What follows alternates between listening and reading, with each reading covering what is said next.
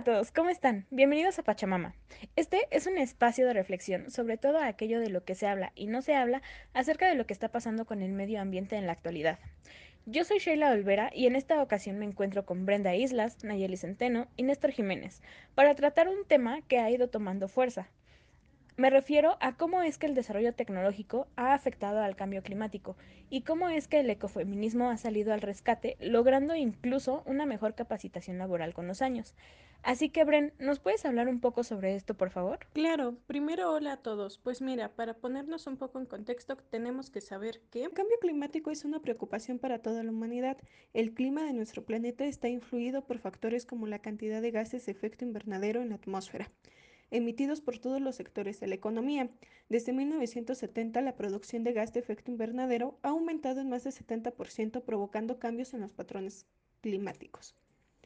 A consecuencia de ello, se espera que los efectos globales del cambio climático asociados a efectos causales tales como la creciente deforestación puedan aumentar el riesgo de inundaciones y sequías debido a graves perturbaciones atmosféricas y oceánicas lo que afectará tanto a los ecosistemas naturales como al hábitat humano.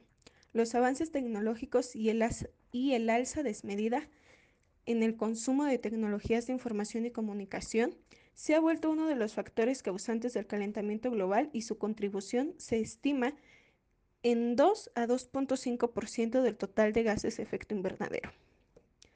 Los cientos de millones de computadoras, y más de mil millones de televisores que nunca se apagan por la noche en los hogares y en las, y en las oficinas aportan 40% del total de gas de efecto invernadero producido por las TIC. Esto equivale a un extenso dióxido de carbono. Los servidores y sistemas de refrigeración contribuyen con 23%, las líneas fijas de comunicación generan 15%, las comunicaciones móviles 9%, las redes del área local y sitios de telecomunicaciones 7%, y por último, las impresoras 6%.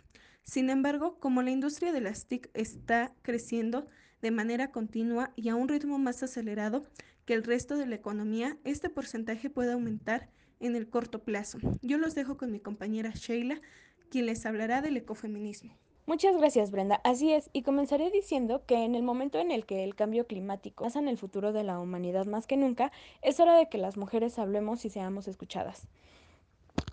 Nuestra relación con el medio ambiente y su sensibilidad en la gestión de los recursos naturales son tesoros por descubrir. Desde la antigüedad, las mujeres han tenido o hemos tenido una relación muy especial con la naturaleza. Se han hecho grandes contribuciones al bienestar y al desarrollo sostenible de la comunidad, así como al mantenimiento del ecosistema, la biodiversidad y los recursos naturales de la tierra. Las mujeres de los países en, vías de desarrollo son a menudo las primeras en responder a la gestión de la riqueza del medio ambiente que las rodea. Desde recolectar agua para cocinar y limpiar, usar la tierra para el ganado, buscar alimento en ríos y arrecifes de coral y o recolectar leña, las mujeres de todo el mundo usan e interactúan con los recursos naturales y los ecosistemas todos los días. Pero también aquí cabe decir que son las primeras en sentir los efectos del cambio climático. Además, aunque la degradación ambiental tiene graves consecuencias para todos, afecta particularmente a los sectores más vulnerables de la sociedad, principalmente a niños y mujeres, cuya salud es un poco más vulnerable y sobre todo esta aumenta en el embarazo. Es por ello que surge el ecofeminismo como una teoría y movimiento social que sostiene la existencia de vínculos profundos entre la subordinación de las mujeres y la explotación explotación destructiva de la naturaleza, con el único objetivo de alcanzar la justicia para las mujeres y transformar la relación humana con los demás seres vivos y ecosistemas. Pero aquí es importante saber a Bandana Shiva. Si no la conocen, las dejo con mi compañera Nayeli. Ella les hablará un poco más sobre cómo ha influido esta mujer en el ecofeminismo. Gracias, Sheila. Bien, hablar de Bandana Shiva es saber que vamos a hablar de ecofeminismo. Bandana Shiva nació en la India y ha sido una de las voces más influyentes del ecofeminismo en todo el mundo. Su pensamiento se basa en la religión, la filosofía hindú, que describen el principio femenino como la fuente de vida y la base de un desarrollo sustentable. Bandana Shiva muestra el ecofeminismo como una potente corriente de pensamiento y un movimiento social que liga al ecologismo y al feminismo. Se trata de una filosofía y una práctica activista que defiende que el modelo económico y cultural occidental se constituye, se ha constituido y se mantiene por medio de la colonización de las mujeres, de los pueblos extranjeros y de sus tierras y de la naturaleza. A partir de su trabajo de bandana Shiva, se revela que la subordinación de las mujeres a los hombres y la explotación de la naturaleza son dos caras de una misma moneda y responden a unas lógicas comunes, que son la ilusión de poder vivir al margen de la naturaleza, el ejercicio del poder patriarcal y del sometimiento de la vida a la exigencia de la acumulación. El ecofeminismo, y de forma profunda en la obra de Shiva, somete a revisión conceptos claves de nuestra cultura que son economía, progreso, ciencia, entre otros mostrando cómo estas nociones hegemónicas son incapaces de conducir a los pueblos a una vida digna y destacando la urgencia en adoptar un nuevo paradigma que ponga freno a esta guerra declarada a la vida. El ecofeminismo denuncia cómo la inminencia de la vida humana y los límites ecológicos quedan fuera de las preocupaciones de la economía y del desarrollo.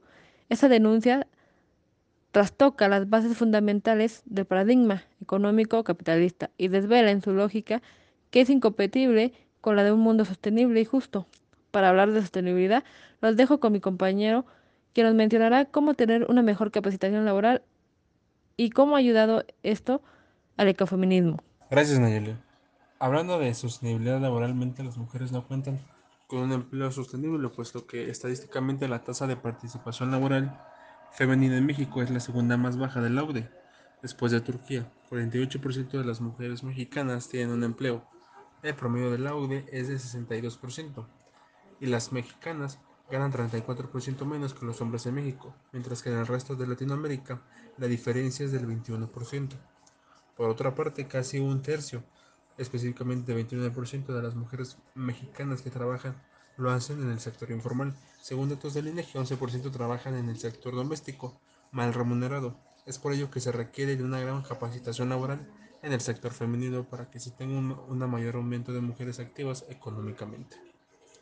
Finalmente concluimos que podemos observar cómo el ecofeminismo debería ser un tema del cual se debería hablar, ya que esto no solo habla de la importancia de las mujeres en la sociedad, sino que nos habla acerca del medio ambiente y cómo es que las mujeres son quienes tienen, un mayor conocimiento de las problemáticas ambientales debido a, debido a la cercanía que éstas tienen con la naturaleza lo que las facilita más al darse cuenta de las problemáticas.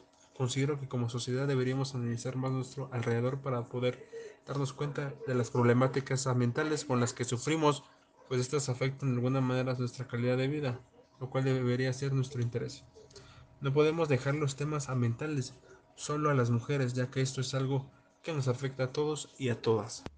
Y estoy muy de acuerdo contigo, Néstor. Este tema debería ser cosa de todos, no solo de las mujeres, y tener la misma o mayor importancia que la que le damos a cosas intrascendentes, como qué equipo de fútbol será el ganador o qué vestido es tendencia en la moda en esta temporada.